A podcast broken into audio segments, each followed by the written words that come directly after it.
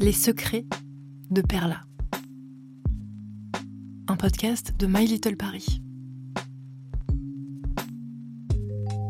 Hello, c'est Amandine, la rédactrice de la newsletter My Little Paris. Et si vous n'avez pas écouté l'épisode précédent, petit récap. Ceci est un podcast qui vous livre des conversations intimes avec Perla Servan-Schreiber. Elle a 79 ans, elle est parisienne, cuisinière, écrivaine et surtout, elle est solaire. À chaque épisode, un thème et Perla nous raconte ce que la vie lui a appris à ce sujet.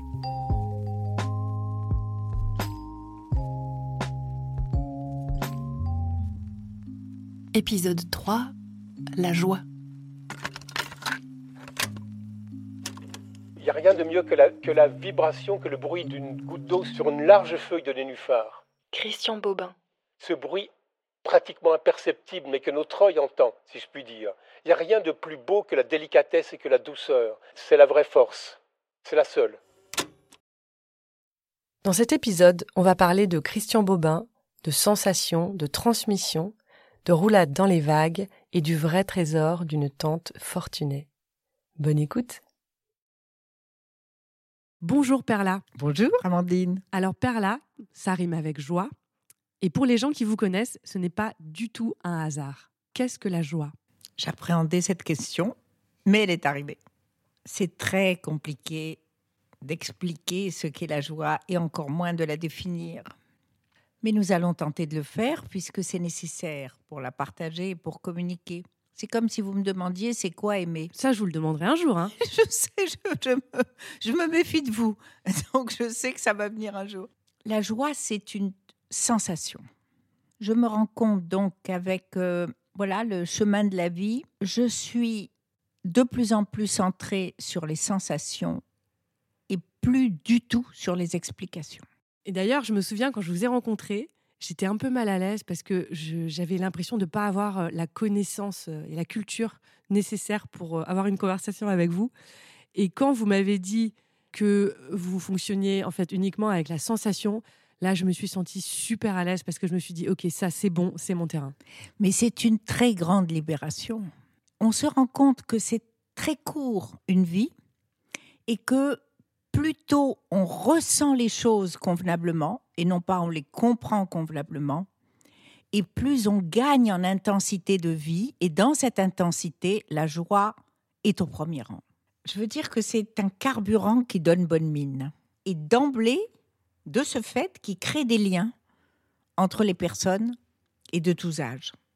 D'ailleurs, la joie n'a pas d'âge, et l'âge ne l'atteint pas la joie de vieillir fait que l'on reste vivant.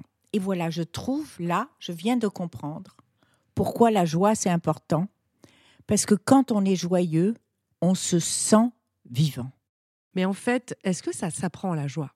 Alors elle s'apprend comme euh, comme vous apprenez de vos parents quand vous êtes euh, toute petite et même euh, quand on grandit, on continue à apprendre de ses parents, puis après on apprend de ses amis, puis on apprend de ses professeurs, et puis on apprend.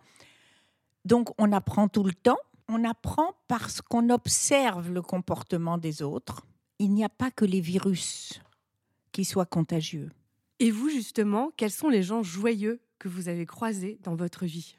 Ça, c'est la chance de ma vie. Je suis née dans une de famille joyeuse. Mon maître de joie absolu, ça a été ma tante Fortunée. Vous vous rendez compte qu'elle s'appelait quand même Fortunée. C'est quand même pas rien.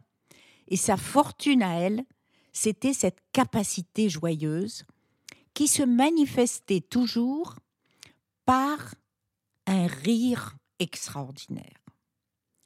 Donc là aussi, le lien entre joie et rire, c'est aussi quelque chose de fondamentale parce que c'est la manifestation de la joie.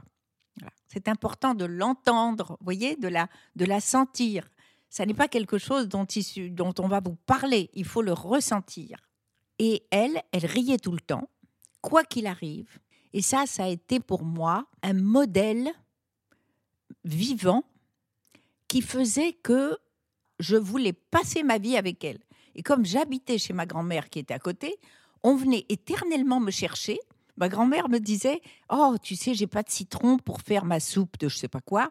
Va chez ta tante Fortunée me chercher un citron. Et là, mes enfants, quatre heures après, j'étais toujours parvenue. On m'envoyait un autre émissaire, un, petit, un petit voisin qu'elle envoyait. Elle me dit Mais va donc chercher Perla, qui devait me chercher un citron. Je n'arrivais pas à m'arracher à cette femme. On est attiré par ces personnes-là. Donc voilà la force de la joie.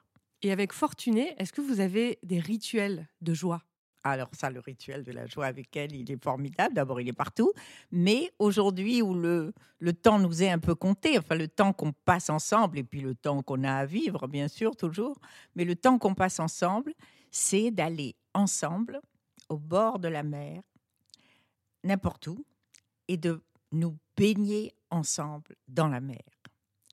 Est-ce que vous avez remarqué que quand vous faites rentrer des enfants dans l'eau, la première des choses, c'est qu'ils se mettent à crier? Hein? Alors, euh, des fois, c'est la peur quand ils sont très petits, d'accord? Mais on garde ça parce qu'il y a une joie de l'eau qui est quand même une matière vivante, voyez? Et alors, on peut avoir peur de l'eau, hein, ça, bien sûr. Mais quand on arrive à dépasser cette peur ou qu'on a la chance de ne pas l'avoir, immédiatement, on éclate de rire en rentrant dans l'eau. Donc voilà, on passe notre temps à faire ça. Ce que vous dites, ça me fait penser en fait à la joie spontanée, à l'élan qu'ont les enfants à être joyeux euh, comme ça. C'est notre part d'enfant que nous arrivons à garder et qui est tellement, tellement précieuse. Tellement précieuse. Parce que, bizarrement, je ne sais pas pourquoi dans notre éducation, on nous a euh, euh, poussé à grandir. Qu'est-ce que c'est que devenir adulte? Moi, je ne sais pas si quelqu'un y parvient jamais, mais même si je ne suis pas assez enfant à mon goût, je reconnais qu'avec l'âge, il y a un cycle, il y a quelque chose qui revient de l'enfance. C'est très curieux, mais c'est un fait. Je l'observe. Et la joie, elle fait partie de ça. Et quelle est votre source de joie à vous?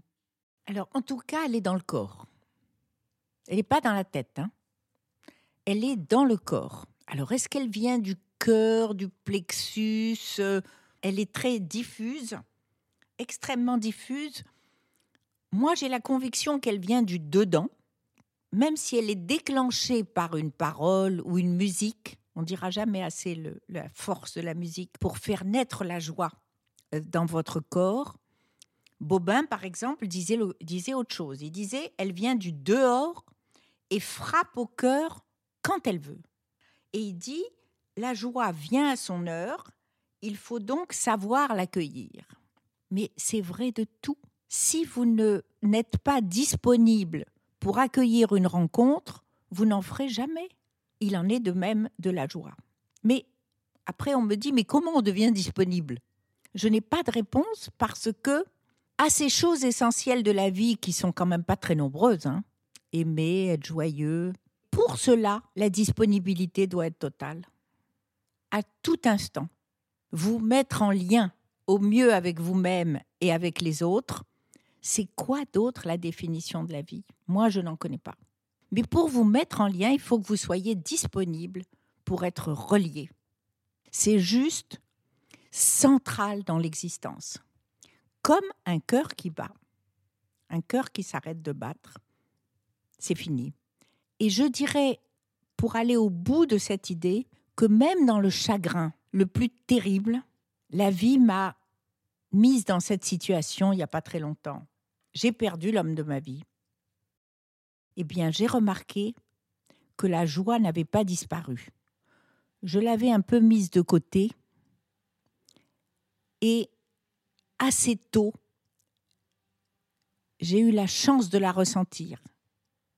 En même temps que le chagrin, mais elle, elle sait se faufiler entre tout ça et trouver comme ce petit ray de lumière. Vous voyez comme ça des fois quand tout est obscur.